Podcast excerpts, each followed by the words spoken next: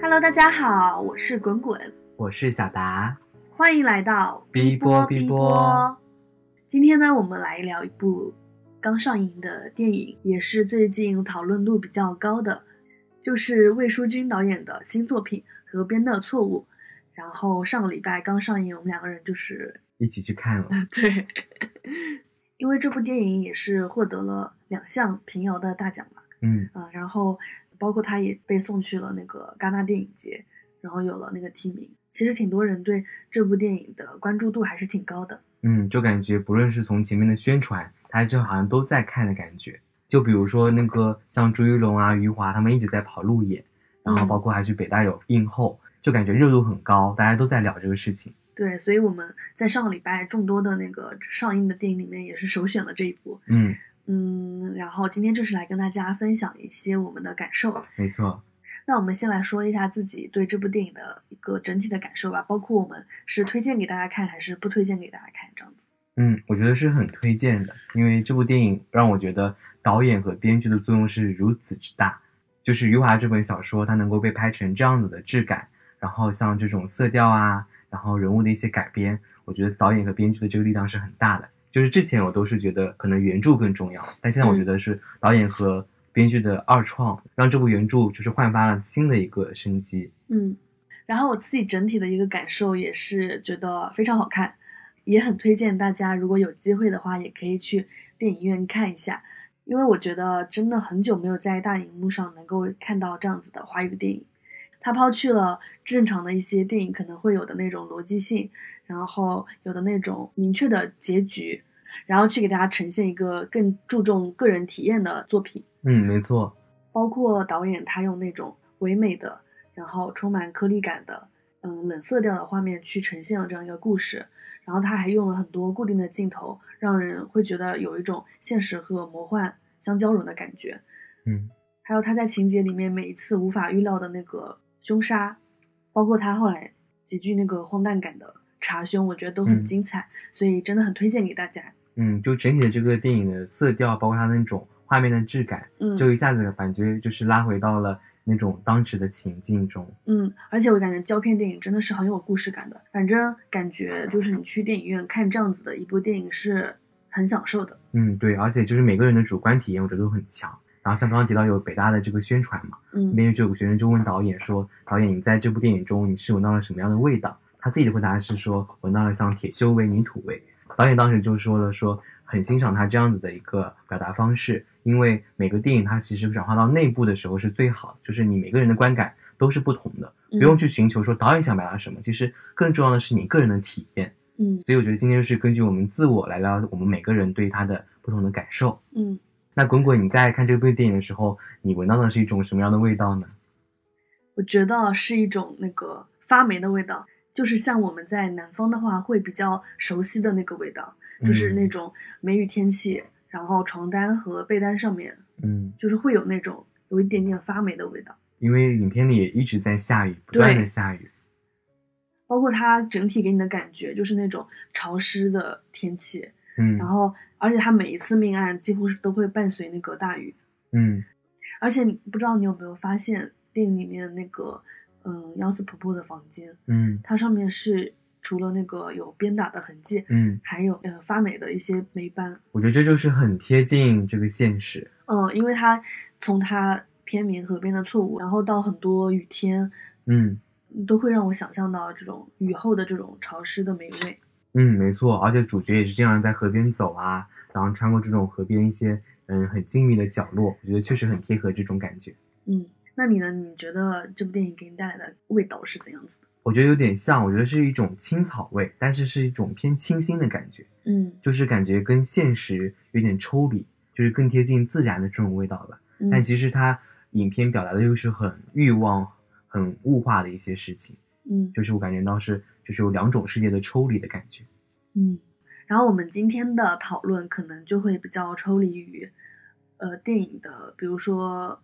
情节，嗯嗯，比如说凶手到底是谁，或者是疯子到底死了没有，可能我们不会就是着重在这方面会去跟他讲啊、因为我们刚刚也讲了嘛，就是这部电影给观众带来的感受是比较体验性的，因为嗯它原著本身就是一个嗯、呃先锋作品，嗯，就是它是有那种讽刺现实意味的荒诞感觉的。它不是传统那种侦探小说或者推理小说。对，所以它不太不算是一个呃悬疑的作品，更像是一个社会作品。嗯，而且这部电影里出现了很多的这种物品，然后意象，或者说它承载的一些符号。嗯，那我们就从几个物品来展开我们的初步的解读。好的，首先我是感觉，因为其实导演和编剧他们上一部作品《永安镇》里面嗯就是有讲过，呃，关于电影、关于创作他们个人的一些想法和见解。我觉得他们两个人也是比较有想法的那种创作者吧。嗯然后包括在这部电影里面，也会很强烈的感受到他们对电影的一些看法。就这种表达能够让我感觉到，就是导演安排了一些小巧思在里面，对，不会像这种看外国电影那种看不懂。其实中国电影的他们那种，比如我们中国电影市场的这种现象啊，我们是能够理解的。嗯，因为他们就是把男主人公那个马哲办公室搬到了一个废弃的电影院里面，嗯所以我感觉就这个安排挺有意思的。而且他们在那个拆牌匾的时候，就是他嗯本来写着，呃，什么什么什么电影院，可能他就把那个电影院以不小心的一种姿态掉下来，就感觉就是中国电影完了的那种讽刺的感觉。是的。嗯然后这个也是编剧春雷他想到的一个场景，就是把他们安排在电影院里面去。嗯我觉得也是一个比较成功的改编。嗯，还有就是他在那个马哲的一个梦境里面，嗯有一台放映机孤零零的立在草丛里吧，嗯，然后就大火把它燃烧的那种感觉，其实也是比较震撼的。其实我觉得跟电影掉到地上其实是同一种意思。嗯，没错。而且关于电影院，他们就是甚至办公都在那个 电影院的台阶上面，放映机前面。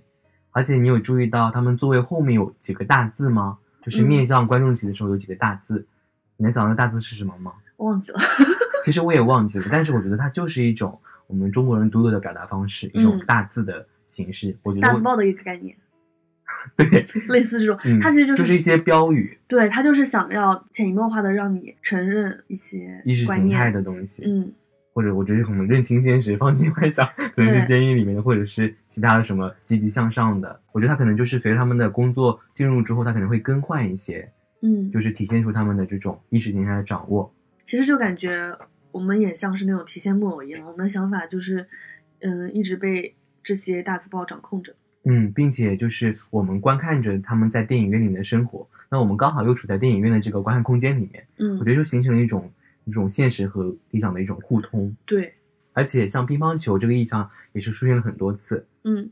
比如说他们在办公室里面开会的时候，就是要有一台乒乓球桌，嗯，因为当时也是中国像什么乒乓外交的时候嘛，嗯比如嗯说哎进了什么冠军决赛啊，或者来美国来我们中国访华来学习我们乒乓球技术，所以当时就是全国上下都在去练乒乓球，去学乒乓球。所以乒乓球真的是那个时候最受欢迎的一项运动。对，而且在农村的话，就算没有条件，他们有个嗯水泥台桌、也可以玩起来。其实我觉得导演这个安排也是反映了一个社会的背景。对，当时那个时代的那种感觉一下就来了，嗯大家都很热衷于玩乒乓球、打乒乓球这个意思，就是它更带上了一种政治的色彩。嗯，而且乒乓球有一个点，就是他在梦境中跟博彩，就是他本来是一堆的那个乒乓球，然后后来忽然变成了那个博彩的球。嗯就是我我我就会觉得他这个安排非常的妙。嗯，就是一些元素不断的切换，但是嗯又是在合理限度以内的。对，串联起来，就很有那种梦境的感觉。乒乓球就代表了上级的一种压迫嘛，像领导他就很喜欢打玩乒乓球，而且有一些银行他们就会招一些体育特长生来他们公司来打球，乒乓球、羽毛球，就是为了赢对面的 银行。虽然有一些夸张，但是确实是有的。他们会把这种看得很重，因为乒乓球其实在电影里面也出现了很多次，嗯，包括他那个跟领导打球的镜头，我都记得有好多好多次。对。而且像马哲他直接啪一个杀球过去，让领导措手不及，这也是他的一个办事态度的体现。对，嗯，而且很多像开会的时候，我觉得领导他们也是很有这种压迫的感觉。对，就是其实就有点像领导要给你打球就那种感觉，嗯，就很像现在我们可能会跟领导一起打麻将。反正就是你如果下的太狠的话，就有点难了。对，那这边就聊到这个当时的社会背景，像纺织厂，他们其实是一个很大的地方，嗯，不仅是工作地方，他们生活区也在里面，而且里面也会像有理发店啊、居民楼什么的。嗯嗯，而且电影里当时就是有个事情，说他们就要为了这个加班生产什么事情，就全部人都不许出去，嗯，然后就就是是出把他们关在里面。对出去的人就是要登记，就刚好登记那个人他就是许亮出去了，所以就是说明了当时他们这种呃什么全民上下一心啊，然后集体办大事的这种精神是很严重的。嗯，我感觉确实导演在这方面的刻画挺强烈的，我感觉，因为我看了电影以后，我就马上去把那个原著也读完了。嗯就是有一段其实是原著里面没有的，然后是导演和编剧他们另加上去的，就是黄宏和钱琳那一段。然后钱琳她不是当时是发现了一个女性挎包嘛，嗯然后里面也是有磁带。其实磁带它这个也是有一点时代象征意味的。对，就是那时候他们很火，家户都有那个录音机、收音机这样子。哦，那个我当时看电影的时候真的印象非常深刻，嗯，就是男主他们家里面就有两台，一台大的，一台小的，就是不嗯一样的。然后包括他们办公的时候也有，也有对。嗯，然后还有那个饭馆里面，他们吃饭的时候背景音就是磁带的声音。嗯，这个磁带其实贯穿在那个电影里面也是比较多多的元素。嗯，而且我觉得磁带在电影院里面听起来就特别的好，因为在电影院我们的感官是无限的扩散的，它一点点声音的细微的变化我们都能够捕捉得到。嗯所以我觉得这个加入进来之后，让我们的观影体验得到了很好的提升。嗯，我觉得这段加的确实还蛮好的。然后我还发现一点，就是在我看电影的过程中，呃，也是对我冲击比较大的。嗯嗯、当时第一个案子就是幺四婆婆她嗯、呃死了嘛，然后当时他们办案组的人就用猪肉去模拟人肉，嗯然后我就感到这么多猪肉摆放在我的面前，就是血淋淋的，其实也是暗于人类在社会这个大舞台上面，也是跟猪肉一样，就是是裸露的，而且也是被当做工具任人宰割的那种粉丝的。当做一个试验品这样的感觉。对，然后我觉得导演这个也是，反正我看小说的时候也是没有看到这个的，也是嗯编剧可能他们后加的、这一段，我觉得加的也是挺妙的。反正他这个搬上荧幕，就会让你觉得视觉有一种冲击感的。没错。嗯那说完了物品，那我们接下来跟着人物去解读一下每个人的这种困境啊和秘密。因为嗯其实当时的每个人，他们都是背负着一些自己的内心的阴暗的。但是我觉得，就是每个人其实都不是完美的。你正是因为有这些缺憾，你有了这些欲望，有了这些恶，你才能是成为一个真正的人。嗯，那比如说像刚才提到的第一个被害人幺四婆婆，嗯然后她其实也是展露在大家面前的那个嗯样子，是她可能会有一种被虐待的那种快感，嗯它也是一种她的一种怪癖。但是你去深究就会知道，其实是因为她丈夫就是常年以来对她的一个家暴，所以才嗯产生了她的整个就是精神状态可能，嗯，处于一个比较奇怪的一个就还蛮悲剧的。他其实是被迫的接受，他并不是主动选择，他其实被迫的而习惯了。就比如说一个人，他喜欢整天吃榨菜拌白粥，嗯他，习惯了，你不能说他喜欢吃，对，他只是一直习惯了这个感觉而已。嗯，然后我感觉有些人把它解读成就是什么 SM 啊，或者是嗯受虐狂啊，嗯，我感觉就是挺空洞的这种解读还。嗯，就是他其实内心还是蛮痛苦的，对啊，然后他死之前不是说过一句话，说的是，呃，可惜了。哦，可惜了，只能死一次，对不对？嗯，就感觉他活在这个世界上也没感受到什么快乐，就只是痛苦环绕着他。对他可能就是觉得死了也是种解脱。那像幺四婆，他可能更多是肉体上的疼痛，嗯那很多时候其实心灵的折磨也是挺难受的。嗯像这个王红和钱琳，他们两个人其实年纪还挺大的，而且是师生恋嘛。嗯，其实我也不太，因为导演没有明确在电影里面表达。嗯，总之就是不被他人认可的一种感情。嗯，因为我当时看的时候，我是会觉得会不会是有一方是有妇之夫之类的。嗯，然后他们这样子的话，可能还比较符合，就是当时的一个情境。，对，就是可能他们呃有妇之夫啊，然后有了新的伴侣，这样子的话，在村里面是会会比较说闲话嗯，对。嗯但是我觉得后来我又细想了这个事情以后，我觉得其实并并不重要，嗯，就是导演他没有义务告诉你他们到底是一个什么样的关系，你只要知道，嗯。嗯，他们两个人就是相爱，但是呢又不被允许，其实就有点像是对世俗的那种枷锁的一个突破。对，总之就是得藏着掖着，比如说嗯。相遇在河边见面，或者说在火车轨道旁边，他们可以享受这种就是逃脱世俗的一个感觉。嗯嗯，包括他们其实那个磁带和诗集，对、嗯对于他们来说也是一个连接的点。我觉得今年就是又在大荧幕上看到诗集了，就是那个呃，嗯，宇宙又探索编辑部，对，就是又感觉到有一些诗歌的浪漫文学又嗯回来了。我感觉这两部电影其实看起来会让我觉得感受还挺像的。嗯，就是有一些对欲望的追求啊，或者说对自我的探索在里面。嗯，然后许亮的话，他其实就是我觉得他更突破世俗了，因为他是那个年代的一个异装癖。嗯包括他后来不是还拿着锦旗去感谢许亮嘛，嗯，然后嗯，转眼他就制造了全片最恐怖的一个点，就是从那个楼上跳楼自杀。对，嘣的一下，嗯，然后其实他就是也是表面就是他可能觉得哦感谢你怎么样，但他其实自己内心是一个社死的状态。对他其实他接当受不了被下已经想好要怎么去死了，就是他有点像故意去恶心这个马哲，就让马哲就是背负着他的罪恶感。为什么你一直查我，把我查到了这样子的话，哦，对我有什么好处吗？我还不过是公众于世了，把这些事情，而且他当时就是好像是被人做伪证，判了流氓罪进去的。嗯，当时流氓罪就是像口袋罪，比如说跟人接近啦、跟人牵手啦，都可以判你是流氓罪。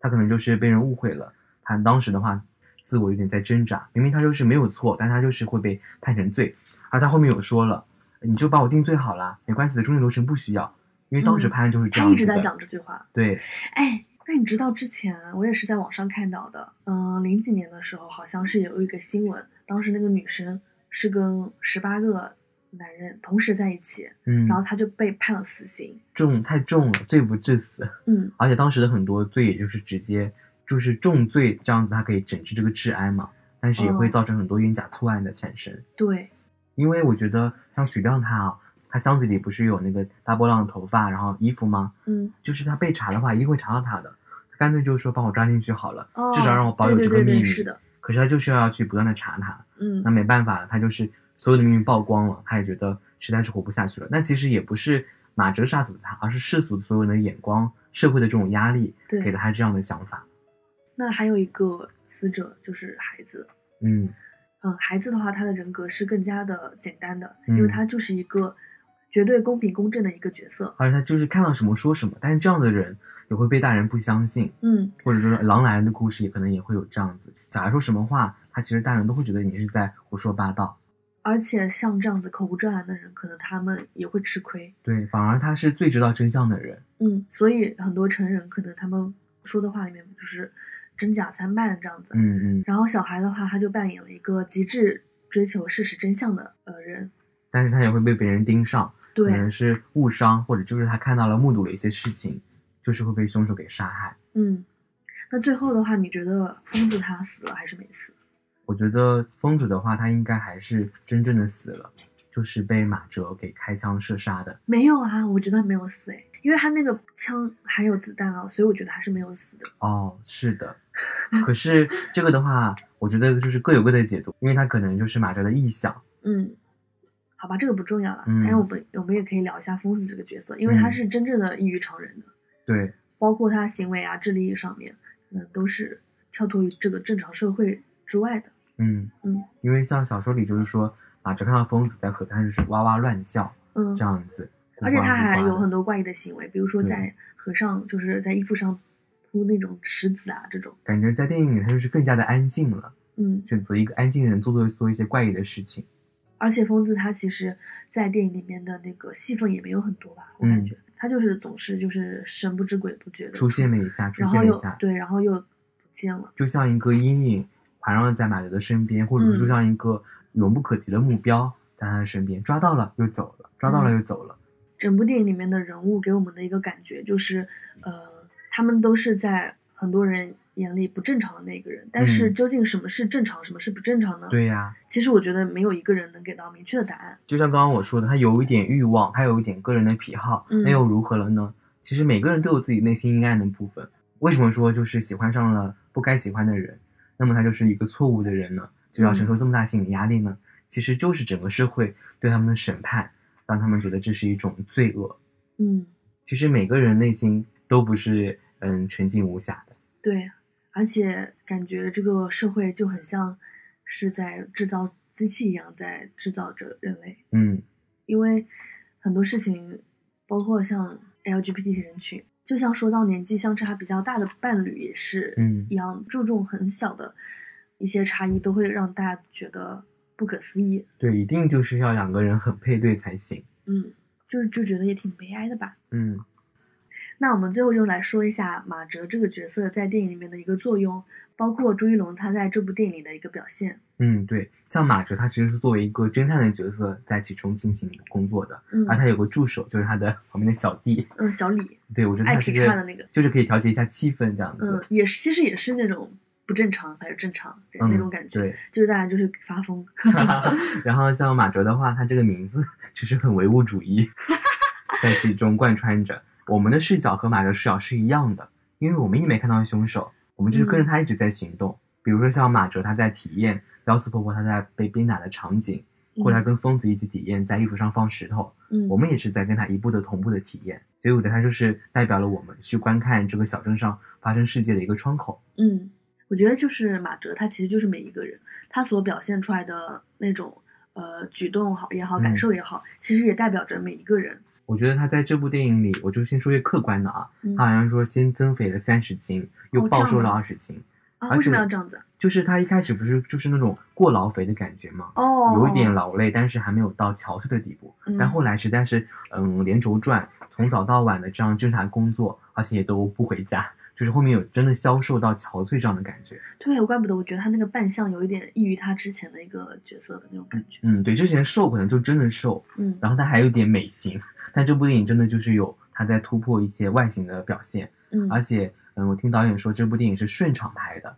哦，就是从头拍到尾，对，就是几个演员都说这样子的拍摄方式感觉很舒服，因因为他们情绪就是不断的推进，不断的推进，哦嗯，而今天发生什么，明天就接着发生另外一件事情。其实这样，子对整个剧组的工作来说，我觉得也是挺好的。嗯但是刚刚也提到了，它就是用胶片来拍的，嗯没办法说当场就用监视器看，所以也是说很多场景都是一条过一条过。哦，对我觉得也很考验演员当下临场反应啊，确实，但是也挺真实的，我觉得。嗯，而且我感觉是不是真的科学的拍法就应该是顺着拍下来，嗯，对，因为这样的话，其实一个是不会有那种特殊的情况发生，嗯，然后第二个的话，真的是对演员的那个情感。就是会比较好理解一点因为我第一部看的朱一龙的那个大荧幕的作品是《人生大事》，啊、那个时候我们一起去看的吧？没错，那个时候我们两个人真的是吐槽死了。嗯，就是我当时的感觉，就是朱一龙他演戏演的好生硬，就是很用力，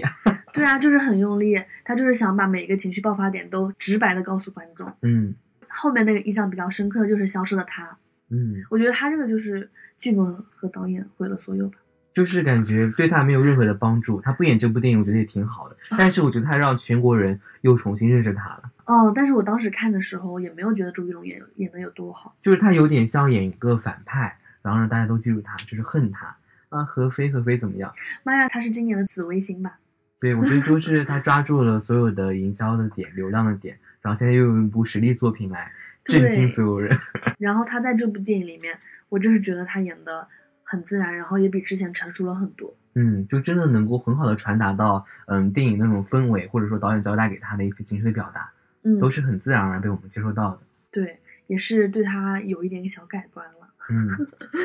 那你有没有对朱一龙他几场戏有印象特别深刻的？我觉得就是他跟妻子在家里面织毛衣那场戏，哦妻子在那里绕毛线，然后不断的从他手上拿走毛线这样的感觉。嗯，然后朱一龙他的那个手是一个手铐那个造型。对，其实这个还是蛮有意向的啊。比如说妻嗯子不断从他那里收取一些毛线过来，编织自己未来的孩子的衣服，但朱一龙就像是犯了错一样，一言不发。嗯，其实有有一种逃避和冷暴力的感觉。对，然后妻子当时就是一个情绪的爆发，就是哎，怎么回事？你难道不想吗？朱一龙说，对我就是不想。哦，然后他就去把那个拼图给扔到那个厕所里去了。对，当时妻子的背景音就是不断的在大骂、大哭，可能是，嗯然后朱一龙他就默默的走开，然后去做把，比如说把妻子真爱的拼图给他冲毁的一个感觉。嗯，其实这样子的话，他就是通过冷暴力的方式塑造了一个疯女人的形象，把他妻子逼疯了。嗯，是的，因为，他其实前面可能一两个月都没有回过家，嗯很少有家庭的场景，